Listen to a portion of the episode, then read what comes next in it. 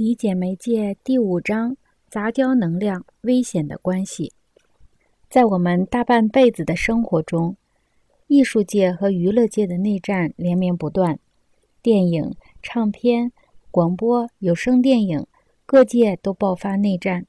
这是广播媒介分析家唐纳德·麦克尼温的观点。同时，这一内战多半都深刻地影响到我们的精神生活。因为策动内战的力量是人的延伸和放大。事实上，媒介的相互影响正是这场内战的另一种说法。它在社会上，在人的心灵中激烈的进行。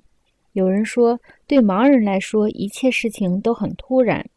媒介杂交释放出新的力量和能量，正如原子裂变和聚变要释放巨大的核能一样。只要知道了有值得观察之处。我们在这些事情中就不必像盲人那样感到突然了。我已经阐明，媒介即人的延伸，是一种使事情所以然的动因，而不是使人知其然的动因。这些媒介的杂交和化合，提供了一个注意其结构成分和性质的特别有利的机会。谢尔盖·爱森斯坦在一位电影导演的笔记中写道：“无声电影。”大声呼唤声音，有声电影又大声呼唤色彩。这种观察可以有条不紊、推而广之地来研究一切媒介。